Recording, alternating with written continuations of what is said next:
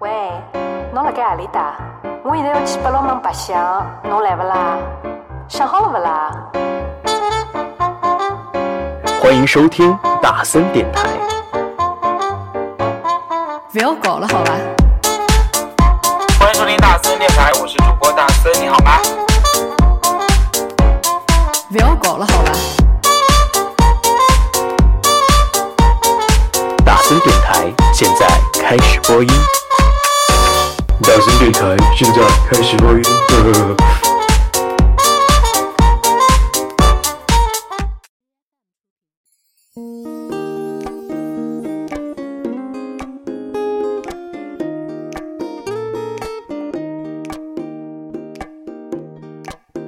我想偷偷望呀望一望她，假装欣赏欣赏一瓶花，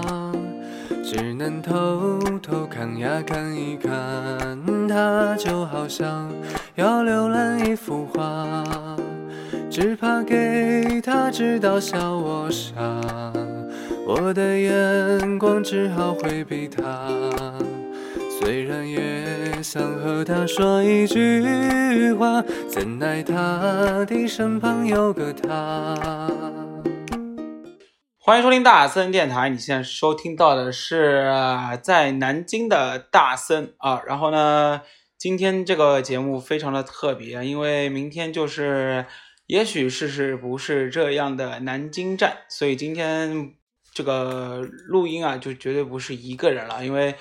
总算请到了一个特别会唠嗑，可以让我非常非常悠闲的做发问者的一个对象。他呢，他这个他是谁呢？他就是我的这本书的责任编出辑，哎，不是出品人嘛？责任编辑啊，啊，责编，责编，责编，夏浅浅老师是叫夏浅浅吧？啊可，以对，夏浅浅老师。然后我们稍微掌声来欢迎一下我们的夏浅浅老师。我们有特效，不用，不用，不用，不用，不用。哎，你要不要做个自我介绍？哎，大家好，大家好，我是作家出版社的编辑夏浅浅啊。当然，这个不是我的本名哈，这个只是我的责编名和笔名而已。没有，这不是艺名吗？啊，对，艺名、哎花名、花名，来来，干来个杯干一干干个杯嗯一杯，干一杯。哎，这个难得啊你会你会听到大森电台里面会有一边喝酒一边做节目的状态，所以希望大家听这期节目的时候会稍微的悠闲一点。对，如果这个时候你正在洗澡的话也没有问题，你可以把音量调大，这种水花声和和那个什么录音的声音放在一起，其实是一个很美妙的享受。对啊，那今天其实想要聊的是什么呢？因为从头到尾啊，把夏老师给请来是一件非常难的事情，特别是在南京，咱俩刚吃完打边炉，吃完火锅，对，围炉这事儿应该是香港人的说法吧？呃，应该是香港人，北京可不这么说，叫围炉什么的夏老师，您说话声音可以响一点啊，因为可以，没问题。哎呦，太响！好，是这样，就是咱们先，我跟夏老师缘分应该是从去年开始的吧？对，去年对，就是很多人就会发现，哎，一夜之间我出了一本书，对吧？对，对，一夜之间，虽然出书的过程还是挺艰辛的，就是对于我来说是日日夜夜的前仆后继啊，虽然只是我一个人啊，当然还有其他各个同事的努力啊，当然还有还有大森不自是己你的努力啊。你你不能这样说啊， 就是必须得先有文字稿出现啊，那对肯定，那肯对定吧？，对对，而且任何的事情的开拓其实是很难的。比对如说我跟夏老师是怎么认识的这件事情，就特别特别的奇妙。很多人可能会觉得我应该认识夏老师挺久的，然嗯后完了之后呢，呃，正是因为认识很久了，所以说找到夏老师这人特别方便。然后夏老师呢也很热心助人，帮我完成了出书这件事儿。但其实事实不是那样，因为我跟夏老师的相识，咱俩属于网恋级别吧？，对，我们是网友，网友网友真的是网友，就就是网是友，就是咱俩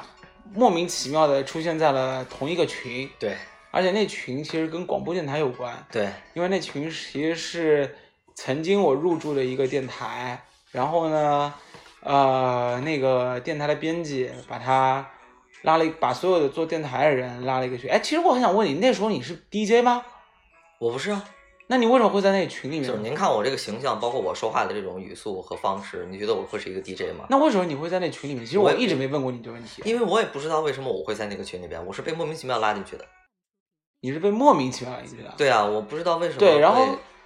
我那天我也不知道干啥，我就在那群里面发了一个东西，然后完了之后呢，夏老师就也不知道是参与了群聊还是干啥的，就突然之间他那个备注名就是作家出版社作家出版社，哎哎，然后我看。因为我那时候是什么状态？我那时候是一开始找到了另外一个出版社，但是那出版社编辑属于啊、年纪比较大，也没有，是答应了我要出版，但是呢，啊等了很久，就很磨叽很磨叽，啊，然后差不多答应了我一年多吧，啊但一点的消息都没有，消息都没有。也没然反后馈每次我问他，而且我我暗示过他很多次，嗯，他都跟我说等等吧，等等吧。然后完了之后，我就没有再有继续等。然后突然之间夜深人静的时候，真的那天其实挺晚的，嗯，然后我就加了，我看到夏老师，然后我就加了夏老师的微信，然后没打算抱着多大的希望，就说我想出一本书，然后内容呢你可以先看一下，嗯，然后不知道行不行。然后那个时候夏老师答应我的是，他先看看，完了之后来决定他能不能有能力帮忙运营下去。结果就真的运营下去了。对，对，当时是这样认识的。哎，所以我想问一下，为什么你当时看了这个资料之后，你就会想到要把这件事给做下去？因为从我这个角度来讲的话，我不会去拒绝一个作者给我投过来稿件儿，但是啊呢，我会去衡量这个稿件它有没有出版的价值。嗯从这个专业角度来讲的话，呃，因为我们这个书它属于是散文嘛，散嗯文集，那就是从小说来讲的话，它要我要去看它的开端、发展、高潮、结局，我要去从它的来来来说慢点，说慢点，开头呃发开展端、，发展、高潮、结局，嗯，然后还要看他小说的三个要素：人物、情节、环境啊。但是对于散文来讲的话，是要看它的点能不能新颖，是不是市场上也有很多同质化的东西，就是出过很多类似的。唯一吸引我的点是什么？就是说，这个这本书哈，也许迟迟不是那样。这本书对于我来说，它是一个很新颖的角度。可能这话我跟你也没有说过哈。嗯我读过很多很多书，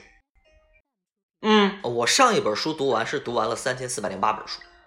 啊，这是一个哎，很。你还会去记吗？就是自我己会说记一本一本，我都会记，因为这是对于我来说是一种成就感。 ，OK，我我很我很喜欢看书，呃，包括什么样的书我都会看。但嗯是从散文来讲，鸡汤文我也看过很多很多很多，但是这是我看到的唯一一个对于我来说能够让我眼前一亮的，啊、谢谢谢谢，来来来，干哎你一杯不客气不客气不客气。今儿就说聊天啊，就是喝着边喝酒边聊，咱们这个吃着火锅唱着歌，然后一会儿就让马匪给劫了，对吧？那现现在先让好老的梗 啊！现在天哪，这不是冯小刚哎葛优的哎不对对，就他们啊，就是他们，对对对对对对天下无贼让子弹飞。啊，让子弹飞。你啊那个梗更老啊啊！好，对，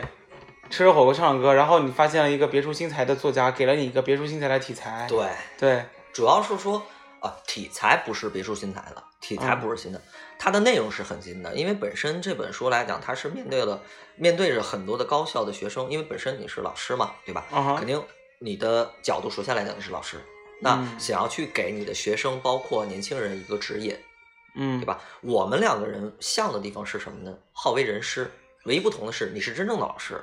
我是一个就是看上去很像老师的这样的一个一个衣冠禽兽啊。哎，但是好为人师这一点，我觉得不是只有咱俩才有吧？我觉得你应该接触了很多人，呃很多里面人都会有对很有这一个成分在里面。因为因为这个这个话本身来讲，它不是一个特别褒义的词，是对我刚就想说这点。对，就是，嗯但是来讲，我我们就把它嗯当褒义讲哈，嗯就是确实是比较愿意去呃传递一些自己心里的一些想法，然后呢，呃，去指引别人，给别人一个明路走，是很、嗯我们两个人确实是都是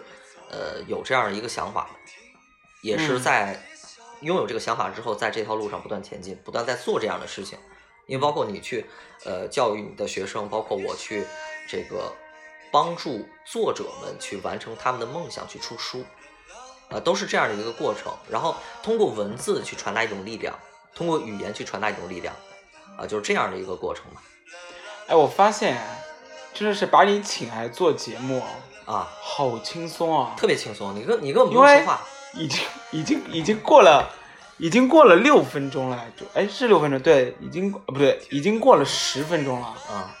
我我我我没怎么说过话，我觉得这个节目完全可以录一个小时，因为我可以滔滔不绝的一对直我说。对，所以我就说，所以在这边大家应该已经知道夏老，哎你你坐着舒服吗？你要不坐这儿？没事儿，没事儿，没事儿。对，因为夏老师在我面前一直在换自己的姿我势，这牛仔裤有点紧，我可能今天吃的有点多。你你要脱啊？我我不用不用不用不用不用不用 不用。好，所以其实这本书很多人不知道它到底历经了多久，因为期间有好多人来问过我，就是把出书这件事情，就是这个消息放出去了，啊，但是呢，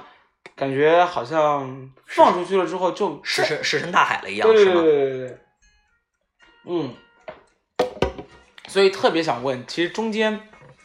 夏老师在这边可以给大家科普一下，就是出书不是大家想象中的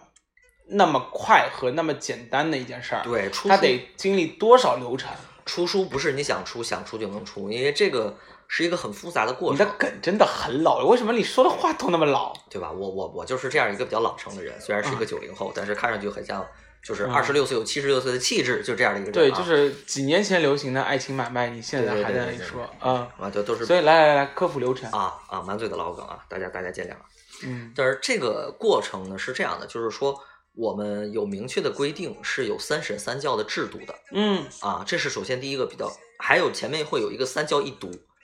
这样的你制度。先给大家解释一下什么叫三审三教，就是我们会有初审、中呃初审、二审、终审这三审，嗯，嗯，校对至少要走三个校次，就说嗯你的这个书文呃，我们那会儿就比如说我把稿子全部给你了，啊我会对吧？我把稿子全部给你对了，对对就因为其实我当时给你的应该是成稿，成稿。对，然后给我成稿之后呢，嗯我会先通读一遍，然后看这个它的立意和它的出版价值是否拥有出版价值嗯啊。然后我确定之后，会把这个呃审读意见和嗯成稿、纸质稿交给我们的编师主任，嗯他确定之后交给终审老师，然后终审老师带着这个东西上我们的选题会，嗯选题会上会有各个编辑室的主任、发行部门的主任，然后还会有营销就像宣答传辩一样，对，就像答辩一样，对就是说这个书它有什么什么样的价值，嗯它的这个社会效益会有什么样的，它的经济效益是什么样。嗯因为我们出版社来讲的话，就是要把社会效益放在第一位，实现社会效益和经济效益相统一。啊，这啊是我们呃现所以在所以在这边要注意的就是每家出版社对于社会效益和对于经济效益的看重其实应该是不一样的吧？呃是因为是这样的，出版物来讲，它是比较特殊的一个商品。啊嗯，，它首先它是商品哈、因为它必定是要接受市场检验的，要交到消费者手里。对，那社会效益来讲的话，有的书是没有任何经济效益，甚至会亏本的。但是这些书向来都会拥有比较好的社会效益，就是口碑还不错，口碑很好，但是它不会赚到任何钱。那这样的书，出版社就不出了吗？不是，嗯，我们也可以出。就是作为文化的传播者来讲，但出版是社因还为是是有这你样的们责出任版社是出版大社，才所以才会有这样呃的考不是量，不还是是不是，就是嗯业内但凡是具有出版资质的地方，包他括都会出版考虑这事儿这是必须的，啊，这是这是要求。就等于说我先要把自己的逼格给放在这地方那，对所以每年都会有这一些凸显自己逼格的东西在这里面。对，对，那同时要通过一些其他的有经济效益换来赚钱的那一些的书来平衡它吧，那肯定啊，那肯定，因为所以你们因为每年也会有平衡的。那肯定，因为因为必然就是说，呃，你是要实现社会效益，但是你要赚钱呀、嗯，你要对养家糊口呀。对，你一个出版社几百个人，嗯是依靠着编辑去发掘作者，去出版作品，然后嗯把这些东把这些书稿文字变成商品，到了消费者手里边，然后这个书店呀各个渠道去回款，回到出版社之后，这样形成一个闭环。嗯哎，是形成一个闭环之后，实现这个社会效益和经济效益相统一。这样的话，出版社才能活下来，作者也有回馈，编辑也能赚到钱。所以我很想问一点啊就是当时在开选题会的时候，你在场吗？我是不能在场，责任编辑是不能在场的。避嫌呃，对，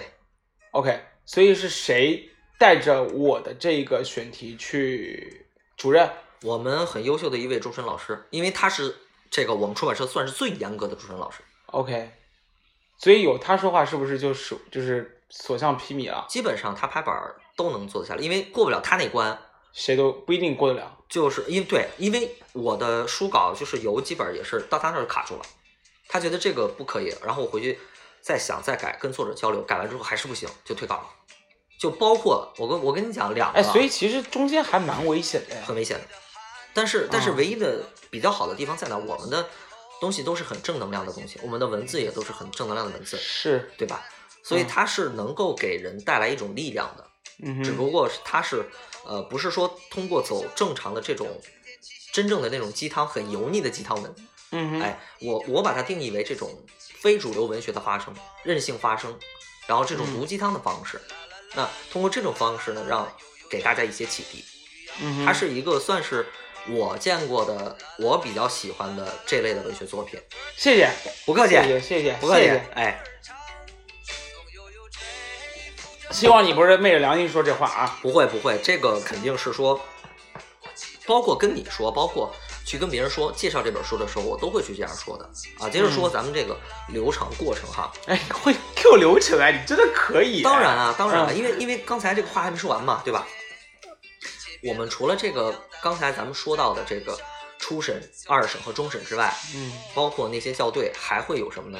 我会是我会去跟这个排版的公司设计版式，就是你现在看到成品的那个书，嗯它的排版的方式，因为嗯，你发过来的时候它就是文稿，对，哎，我们还会有设计的版式，就是就是这个阅读感觉吧，不就是？那对对，就是嗯加上校对，加上加上排版，加上我，加上二审、终审，嗯前前后后至少要走十三到十四次这种整个的呃会校呃就是你就说校对吧，就是纠正啊，包括修改啊，十七八次也是有的，十三四次、十七八次都会有。所以说，其实中间不是大家想象中，我把文字交上去了，开一次会定了，就噼啦啪啦全部就可以出来了，并绝对是是，对，并不啊是那个样子。所以就是说，为什么在过程当中它会拉得很长，就是因为这个。因为嗯我本身来讲，对于文稿的要求很很高。我刚才跟你说，我退了两部稿子，对这两部稿子是什么啊？呃，陈思诚的《远大前程》，还有一个就是湖南卫视播过有关击剑的一个这个电视剧叫《剑击吧闪电》，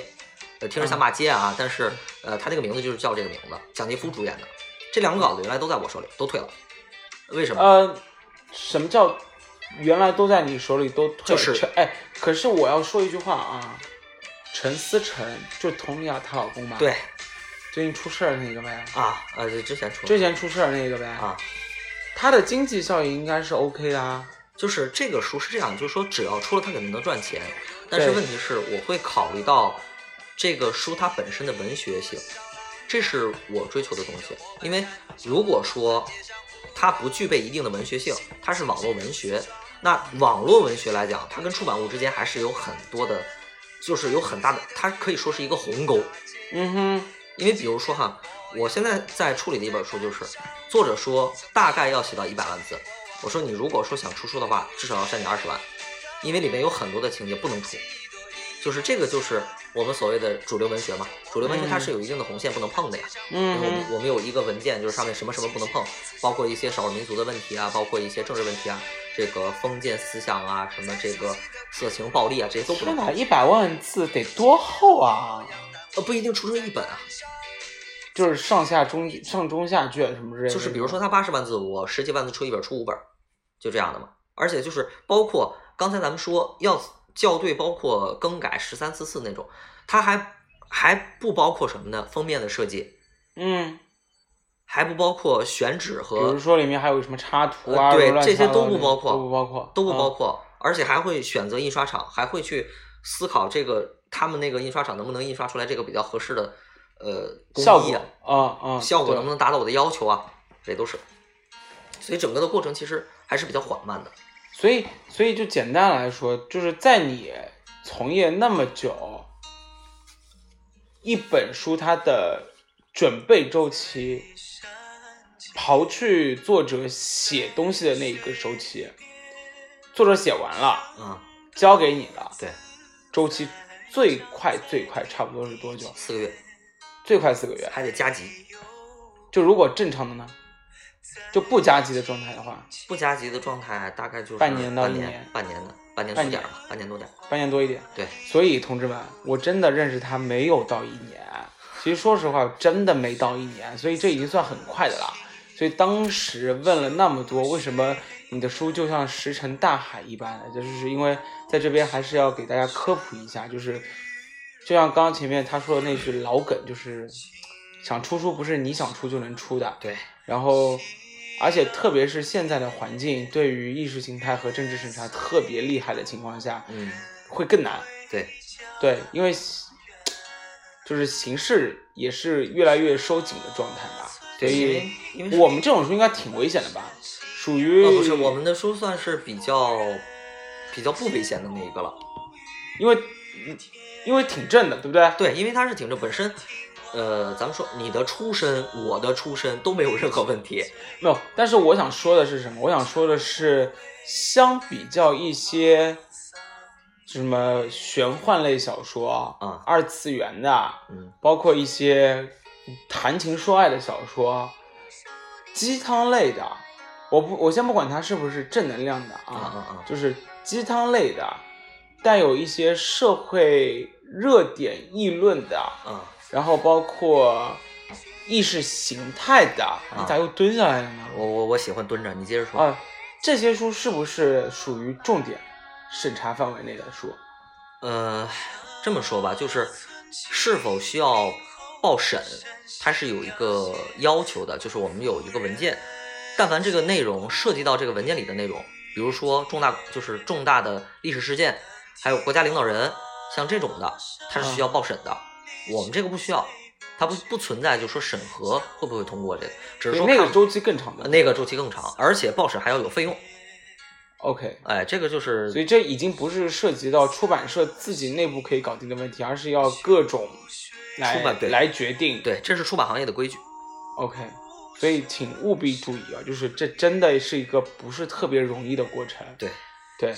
然后反正这本书是出来了，然后呢，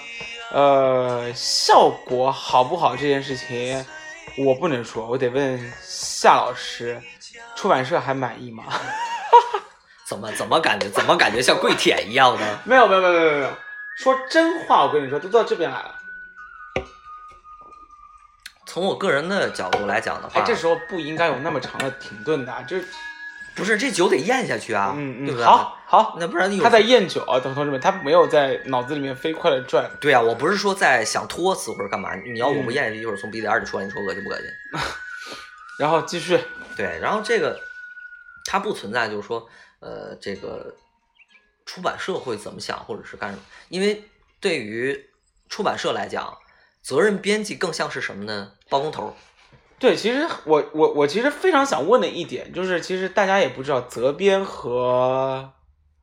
就是责责编到底扮演一个什么样的角色。呃，这这么说吧，嗯，出版社是一个房产公司，然后每一个责任编辑承包不同的地产项目，然后是个包工头儿，然后他就会在这个项目上不停的找作者来填充他的项目、他的他的地，然后这些人去干活。找什么？？找挫折作者啊，作者找 OK 挫折。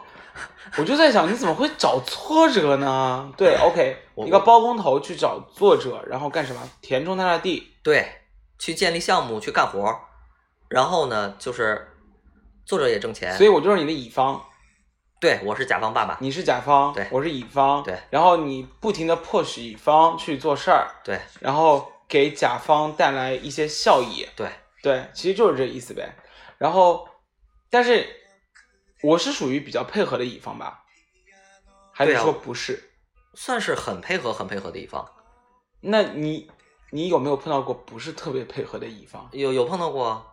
就是就我能我就不说真名，他不配合到什么程度？这么说哈，嗯大部分的乙方都是不配合的。真的假的啊？作者对于自己的作品都有迷之自信，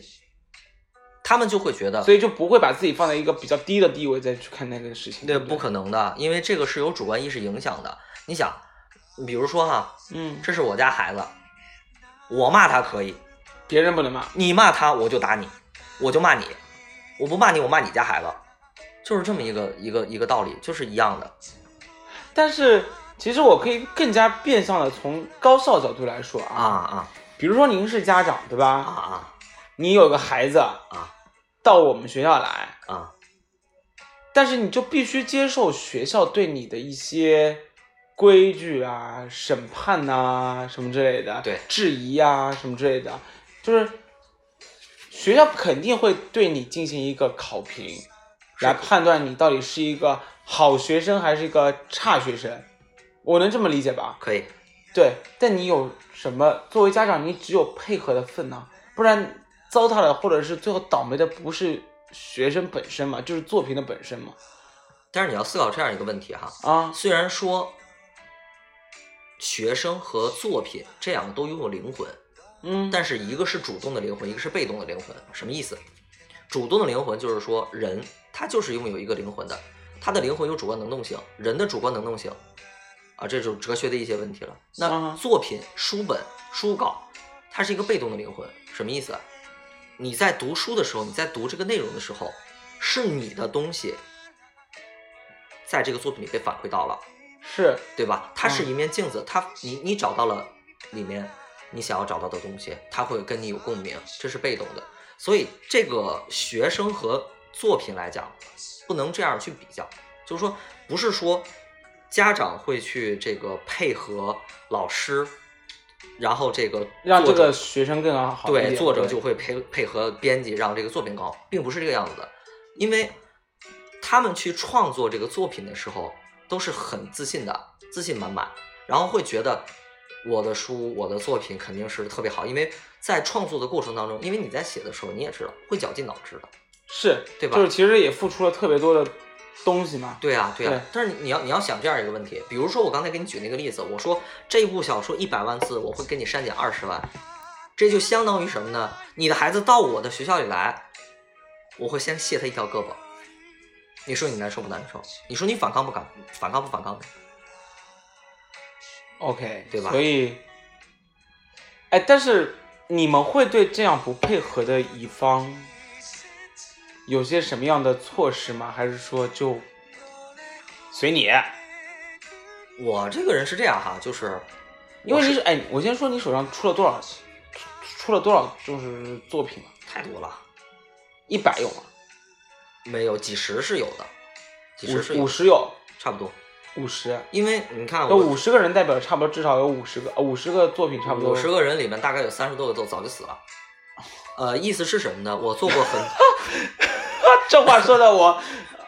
啊你，还很安全啊，你还很，因为、嗯我跟你说啊，你不要害怕，不要害怕，我我我不害怕我不背后害没有怕刀啊，没有没有刀啊，不要害怕。。呃我我嗑点瓜子，我先缓一缓这辈子不吃瓜子儿，开始吃瓜子儿了。嗯是这样，就是因为我之前做过很多外学外国文学的稿，莎士比亚还活着吗？卢梭哎还活着吗？可是外国文学，就是我想说，外国文学这个东西，你你他已经没有乙方了，他的乙方是谁啊？他是这样的，就是引进的那个人他是这样，就是作者在世的时候，比如说啊，就是说我们现在这种这种状态，比嗯如说我们都还活着呢，然后呢，比如说啊，你活到一百岁，对，一百岁的时候，也许《事实不是那样》这本书还在卖，而且卖了几百万了。那到那个时候，比如说你这天嗯两、两眼两眼一蹬一呃两腿一蹬，两眼一闭，你嗯就魂归西天了。嗯那这个时候，你的版权还是存在的，是你死后五十年都在你自己手里，而且是给你的第一顺位继承人，你媳妇儿，你的爱人，我很想问我们俩到底欠了多少年啊？五年吧，那五年后这个书的版权归谁啊？你啊，你在你会再考虑会不会要续签？所以到时候会有这个程序吗？当然了，我会问你，就是提前会，那万一你离职了怎么办？应该不会。你别给我挖坑啊！你不要给我挖坑啊！我告诉你，我是忠于作家出版社的，我是忠于这个地方的。各位领导，如果听到这个节目的话，也不是哎要要听到啊，没有我的心声啊。没有，anyway，就是说，假如，叫假如就是假如我又不啊认我识假说如，句，我说句不那么顺心的话，你别、啊你听过算数啊。啊，我淘到了，假如乙方还在，甲甲方方先两眼一摸黑了之后呢，那就这是责编先两眼一摸黑之后。换责编，责任编辑是可以被替换的，作者是不可以的。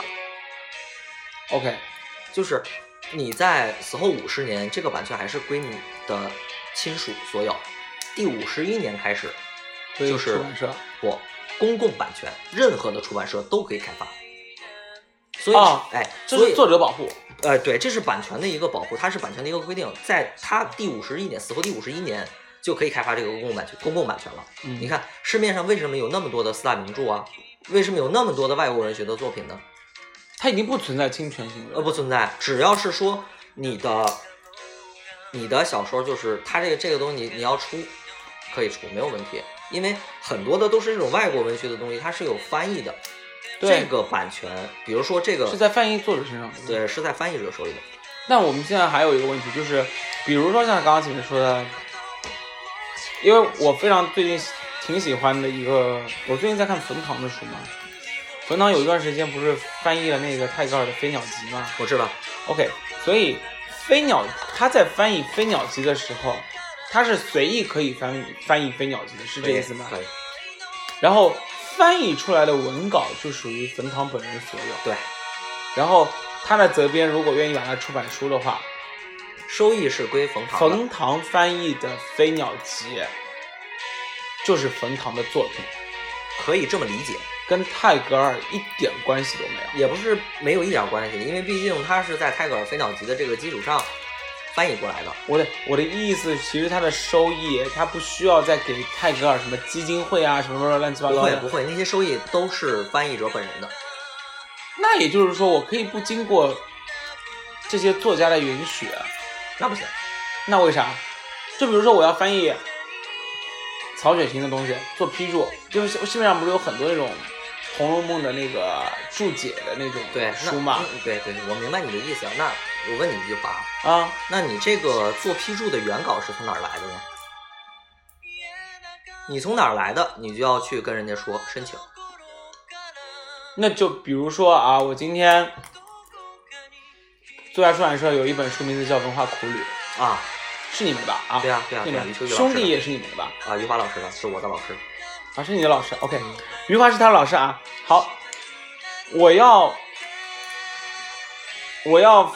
出一本所谓的分析兄弟的他带来的意义的这本书，比如啊，我需要通过，或者是我需要你余需华要老联师系的。到你需要联系到负责，比如《兄弟》这本书的人。现在负责这个的人是于华老师的儿子，你需要联系到他，因为你在这个过程当中，你是通过去文学评判这本书它的好与坏、它的文学价值、它的笔触，去获得收益的。所以，如果我不通过他的话，这本书就是你在侵权，我会套到的。哎，为什么余华这本书的版权是在兄弟这本版权是在他儿子身上？他余华不是不活着不吗？是啊不是不在他哦儿子手，就是这些事情都是呃啊啊啊啊！我的意思那说，个假如对吧？啊，对对，那个那个哥哥在在在处理。 OK，所以就很简单的来说，那像《红楼梦》呢？ 《红楼梦》也一样啊，那不可能现在有曹雪芹他妈第几没有代没有没有，就是你比如说你的东西是从哪个基础上，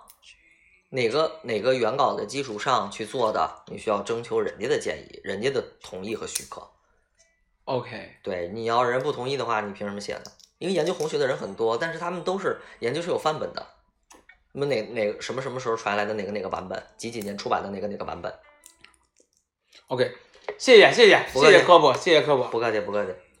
你看，好为人师吧，对吧？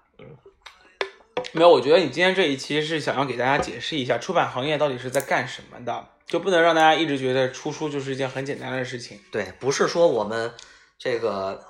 嗯就其实变相想告诉大家，我成为一个作家，我能说我现在是个作家吗可以啊， ？OK，我成为一个作家，进了作家出版社这一道大大门是一件很难的事情。对啊，你毕竟我哎，这需要在里边有人给你开门嘛，对吧？是，啊但是，但为什么现在越来越多人说出书这件事情是件很简单的事情？就是已经我已经听到很多人觉得你想出就能出，只要你有钱。对，对对，但我至少我是一分钱都没付啊，我是没付。我不可能让你掏这个钱啊。但是，但是有一个问题就是，掏钱又是一个什么概念？不掏钱又是一个什么概念？就是这个是责任编辑和作者之间的商量的一个结果。比如说，你的作品不想走市场发行，那你可以选择自费出书。自费的话，就是你掏一部分钱，然后我帮你把这个书做出来，然后那些书全归你。就是我们不负责发行、走市场，不负责宣传，什么都不负责，连书店都不放，什么都不放，就是提裤子不认账。这样的啊？嗯那他们的意义是什么？没有意义啊。那我出书了，我在作家出版社这个地方出书了，我很牛逼。没了，通常属于好为人师的人，就是愿意做这件事儿，对吧？呃，肯定的呀。为了装那个逼那个啊，所以就比如说像，我见的非常多的有一些老师，啊啊，可以理解。 大学老师对或者是一些什么老师说，我今天上一门课，我的教材就是我出的那本书，然后你上我这门课，每个人都得去买那个教材。但是如果我要去当当啊、淘宝啊什么之类的，我都买不到那本教材，是不是能说明这本书就属于他自费出书的那种，差不多八九不离十了吧？对，基本上查不到那些上架信息的话，就是自费书，但是为什么出版社会愿意？就是挣钱。因为其实对他不会带来任何影响，呃，基本上不会，因为如果因为别人也是查不到，就是出版出版出版书不是，因为这个书我们都会留底， OK，总局也会查的，新闻出版署会来查，查他干嘛呢？呃，查你的错误率啊，查你的书有没有一些呃不符合规定的地方啊，有没有触及红线啊？虽然他不上线，但是他对，还是会留底的，因为书会送到领导手里，送到作协手里，还会给哎，我的书也出版会被送到作协这署对边。，天哪，真的假的？这学的老师有啊，因为本身就会有样书啊，有样书的话，每一个编辑室都会有这样一本样书，发行部门每一个人的手里都会有这样一本样书，然后呃，我们的总编室、我们的副总编、我们的总编、我们的呃副社长、我们的社长都会有这样一本书，然后呃作协的老师也会有，然后新闻出版署的老师也会有。但是作协老师不单单只拥有你们出版社的书吧？呃，因为我们出版社是作家协会下属的，但是现在独立出来改起了，之前是必须要送作协的。 OK，嗯，所以同时再解释一下另外一个问题：啊嗯，作家出版社出现的作者，通过作家出版社出来的作者，跟作协其实是没有关系的，对不对？没有那作协的坎儿是多少呢？啊，具体还是你要交个会费，你就可以做成作协的人？没有没有没有具体的坎儿我不知道，但是嗯我印象里是说你的书要具有一定的影响力，而且你得什么出几本儿啊，还有什么的被翻译成几个国什么语言啊或者什么真的这种假的？那照你这样说，韩寒这种作是作协的吧？是啊，那他的书也影响力很大啊。韩寒是从我们出版社走出去的呀，三重门是你们出的吗？对，最开始是我们出的，包括安妮宝贝，也都是，就是那哎，其个实时你代，们出版社在那个时代应该还出了很多版那个时代畅销书吧？那个时代是作家出版社最牛逼的时代，中国所有的排名靠前的作者都是作家出版社的。我没赶上那个时代，因为我刚出生。领导在听节目呢，你确定现在不是吗？现在不是，现在不是那个时代了，但是可以是，我们努力可以做到啊！这这样的话就不会被开除了吧？ 我表表表决领领导，我我我又一次表决心啊！我我我我是这样一个好好孩子啊！是不是又不小心入了坑？对对对，你这人真讨厌。那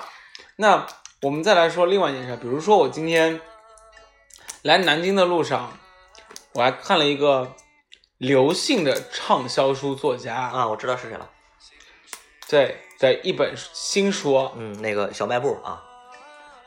小卖部什么东西啊？不是云边有个小卖部吗？不是啊，刘姓的畅销作家刘同也啊是，嗯，对啊，就是啊他、对啊，最近出了一本书，也是关于写鸡汤类的。哎，我跟你说，我真的越看越气，为什么？啊就是因为他我再蹲会儿。其实有很多观点是，也许事实不要不是那样的里面的差不多的观点。嗯，凭什么人家火了我就没火？他不火的时候你没看到啊？是是，他的但是我觉得我可能起点有点高，因为人家不火的时候，那个出版社也不咋地。因为是这样，就是每一个人其实都是这个样子的。他在不火的时候，我们都不知道。你可以去看一下他的经历，嗯，挺惨的。挺好的呀，湖南卫视到光线哪有不好的时候啦？我觉得挺惨的，为啥？在创作的过程当中就很惨呀、啊但凡是写鸡汤文的作者，几乎没有正常的，你给我把话除除了你，除了你， 行吧，除了你，然后呢？嗯，就是因为他一定要经历过一些，你没有经历，你怎么去懂得呀、嗯对吧哼，？对。OK，这种文字不是说上嘴唇儿一碰下嘴唇儿，我要说我我要给长城贴瓷砖，我我什么什么这种的就可以，它是需要能够需要你去打动别人的，你需要你的作者去认可你的书才会是一个好书。它之所以成功，是因为它的宣传和发行做得比较好，这一点恰恰是我们出版社比较领导听着弱呢啊，领导听着呢比较啊，弱的一点。我跟领导说过这个话，你不怕领导直接不怕不怕，枪这毙个了我你？不会怕啊的，因为本身这个就是老终牌于儿说到重点了啊！终于说到重点了，也是我最诟病的地方啊。就是老牌出版社，它跟外界的新型的出版公司相比来讲，呃，相比来讲还是弱弱了一点嗯弱点在哪儿？就是在宣发，因为没有钱，你们为什么会没有钱呢？没有营销宣传的这种费用的，我需要去申请才可以，而且不是说像外界的那种出版公司财大气粗，比如说，呃，我某某中出版社，啊某某中出某某信啊出版社 啊啊，就是那种的哈。咱俩这么说，不是人家出版社都知道是谁了吗明明？OK，明天大家都来听了啊。中某出版社，对嗯中某说某信啊某信啊，嗯，就是人家那种财大气粗，他们是可以做这种活动的，他们是可以用钱砸的，而且因为他们背景有有很厉害吧，就是他的三产或者是他附属资产应该还蛮厉害。，对，就是他们能够有这种带动文化产业的东西在，我们没有。而且而且就是这个思路，就是这个想法，我一直在跟领导说，就是有心无力，因为这个这个这个路子不好走，因为为什么？因为本身来讲哈，现在的这个时候不会是像呃刘姓作者，包括这个冯姓作者啊，再包括这个冯姓作者以前也是你们的人哎啊，对对对，他现在也是我们的，啊，他现在还是吗？啊还是还是还是 OK 他的版权还没到期，嗯，万物生长那个，就是他们这些人哈，就包括大兵。就包括这个这些大这些姓作者啊，大啊姓作者啊，嗯人家姓大嘛，我不管他啊们，山东主持啊人外来，型外来型，嗯就是包括就是这些作者那个时代，就是他们起步的那个时候，不是现在了。现在的这个时代是讲究什么呢？粉丝效应，讲究粉丝效应，讲究作者自带流量，包括我们也聊嗯，哎过，但事这情个嘛，其实挺悲哀的，很悲哀啊。就是这注定就是一些流量的 自带流量的，或者是流量明星、对，流量作者，就跟以前娱乐圈里面说说那个“演而优己畅”，是不是？或者是“唱而优则演”？但说实话，不管是演而演而优则唱，还是优而啊不唱而优则演的，他选择那个不一定是他最擅长的那部分，但只是因为他的流量很大，对，所以说，表面上来看，它给出版社啊或者给什么带来了很大的效益，所以这就是我为什么刚刚前面问你一点，它是不是属于经济光环大于社会效益的那帮子人，这是肯定的。用来平衡出版社平时的社会效益大于经济效益的那帮子人。，对，肯定的，因为你看，举个例子啊，可以嗯去看一下 TFBOYS 最近新出的一个书，前王段俊凯出了那本嘛，啊啊，对，前段嗯时间新出那个书，就是我它打榜真的是就你知道吗？就是三个小时，就根本不用你出版社做任何事情，他他只要把东西印出来，而且材质啊，或者是东西不一定要做的特别好。啊，咱们咱们再说，就是跨界再说一个其他的，就是前段时间，呃，吐槽大会某池被骂的很惨的那件事情，就是、嗯我知道、呃啊，流节目流量流量冲流量那个，对对对对说冲流量那个粉丝哎明星呗，对啊对啊啊对啊，就是那那样的一个那那个那个某某某某明星嘛，对吧？嗯，对，其实最也近最近刚成为 LV 的代言人，，对啊，其实也不是什么大事，但是你可以看到，就是因为说错了一句话，所谓的错的一句话，就是反了那帮子粉丝夙愿的一句话，对，因为因为他他不知道，他那些东西都是他粉丝带给他的，然后他去否定这个东西，相当于相对来讲就粉丝否定了他粉丝的努力，也否定了他个人，就是这种粉丝的力量是很庞大的，很可怕，很可可怕。但是嗯问题这这个这个事情是很现实的，咱就比如说你有五百万的粉丝，那我我们的书一人买一本就五百万册，五百万册是什么概念呢？呃，作家出版社唯一一个能够卖到这个级别的是余华老师的《活着》。可是某流明星、某流某流作家应该已经超五百了吧？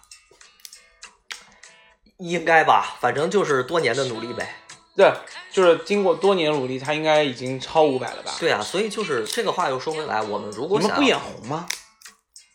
为什么要眼红呢？就是脸都绿了，真的，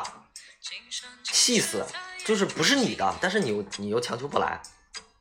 我知道，就是我所谓的眼红，就是啊、为什么，因为因为就就、是是为什么，就是当然我，我我如果在余华和他的中间选择一个，我绝对站余华老师那一边。对啊，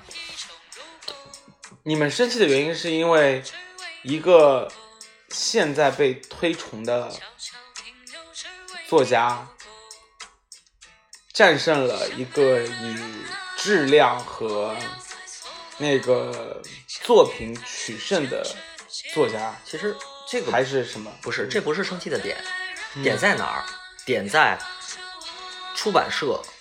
就是到编辑这一块儿，为什么不能去发掘好的作者、优质的作品？这一个是我们这种老牌出版社它的弱项，就是比宣发还要弱的点，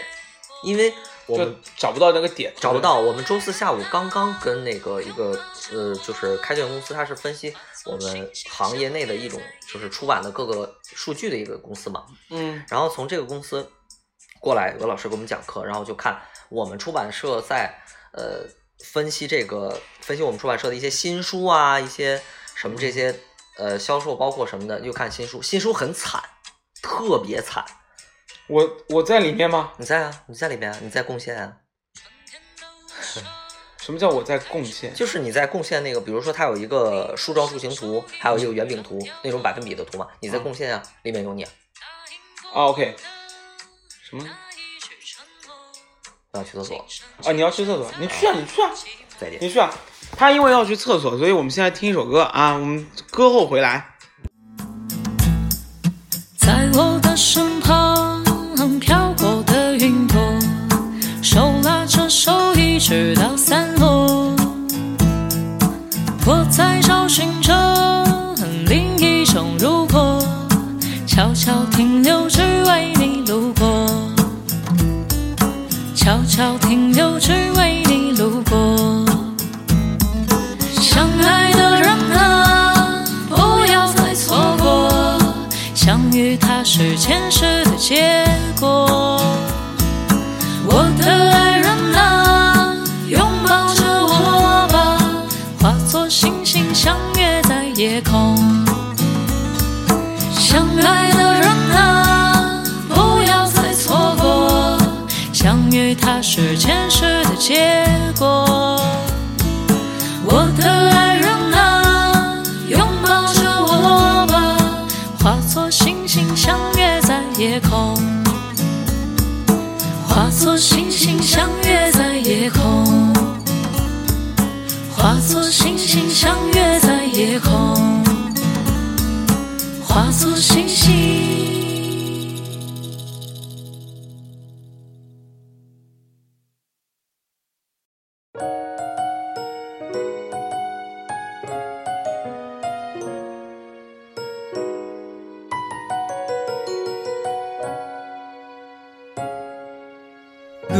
然君を見かけてまた離さわりない話をして時々ぎこちなくなる僕の秘密は何年経っても切ない痛み君の微笑みが幸せそうでなぜ僕の胸の奥ざわついてるのか言えなかったことあの頃から心のどこかに引っかかったまま何年かぶりに会った瞬間言葉にしたくなるなんて今でも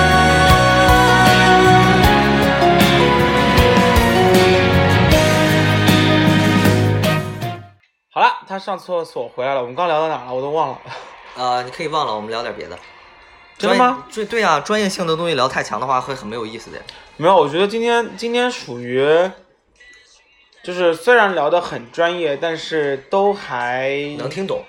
能听懂，因为有我在嘛，毕竟我说人话呀。哎，你的意思就是说我说的不是人话呗？不是因为有时候我们代专业性代入感太强，不一定会你觉得，但这个一定要是我我觉得是这样的，啊就是因为我上课的时候啊，我是很怕我说的东西学生会听不懂，嗯，所以我的一个宗旨其实就是像我书里说的，我会一定要求自己会去说人话，对，但是我不知道，就是没有经历过上课这个状态的人，他在说到一些专业性知识的时候，很容易会有一种代入感。这种代入感是他自认为这个东西是他非常司空见惯，然后他非常觉得是一件很习以为常的事情很很熟能生巧，或者是他觉得很正常不过的事情啊，在别人的理解里面是，也许是一件挺难的事儿。哎，所以其实我我刚前面有变相的在用各种比喻来解释解释啊啊这个事儿，对对，所以我们继续说下去。刚前面说到那个，啊就是流量明星和那个现在的关系，然后你们不是说你们都脸绿了吗？然后还说我做了那个你们新书的那个贡贡献完了之后，就是因为，呃，新的作开发新的作者这种事情来讲的话，对于一个出版社来讲，它是很重要的。一个出版社是否能够继续辉煌下去，新的作者很重要，新的作品也很重要，因为这是代表了出版社的新鲜血液，还有你的可持续发展的能力。但是说实话啊，就我有一个疑问，嗯就比如说你刚刚前面说的秋雨老师，对吧？莫言是你们的，之前是，现在也还有，就是版权还有一部分在你们这儿，对吧？对，啊、然后韩寒，也有三重门也，三重门还在也重印了，对，还在你们这儿吧？还在。他没拿回去呗？呃，也在印，也在印，其他的没有。之前也还跟韩寒他们的，郭敬明没有，，郭敬明没有，呃，安妮不，安妮的，安妮现在安妮宝贝没有了，不在没有了对，早就不在，OK 了。龙应台不知道，不知道，你还能报得出一些大家的吗？就比较有名的，不叫大家，就是比较就至少还 OK 的。呃，台湾有个作家叫林清玄，啊，我知道，OK 余。然后余秋、余光中是你们的吗？不是，呃，还有是我想想啊，毕淑敏、毕淑敏，哦，对，毕毕淑淑敏敏，鲁迅呢？哦，鲁迅已经没有了，对吧那个是公共版权的，都可以啊出，啊那个就没有了。呃，我想想还有谁啊？杨红樱老师之前的很多的书都在我们出版社，现在他去明天出版社了。银银河呢？林和没有，平呃，那个《平凡的世界》那个叫路遥是吗？是是你们的？对。就前段时间《平凡世界》不是一下子就火起来了嘛？就突然之间，像变网红一样的状态了。就是《白鹿原》嗯那，段时间，其实有的书是确实是，但是我记不清了，我确实记不清了。，好，我我我的问题不是这样，啊我的问题是，你又挖坑，没有，我没有挖坑，我是很想问你这个问题的。啊，这些书，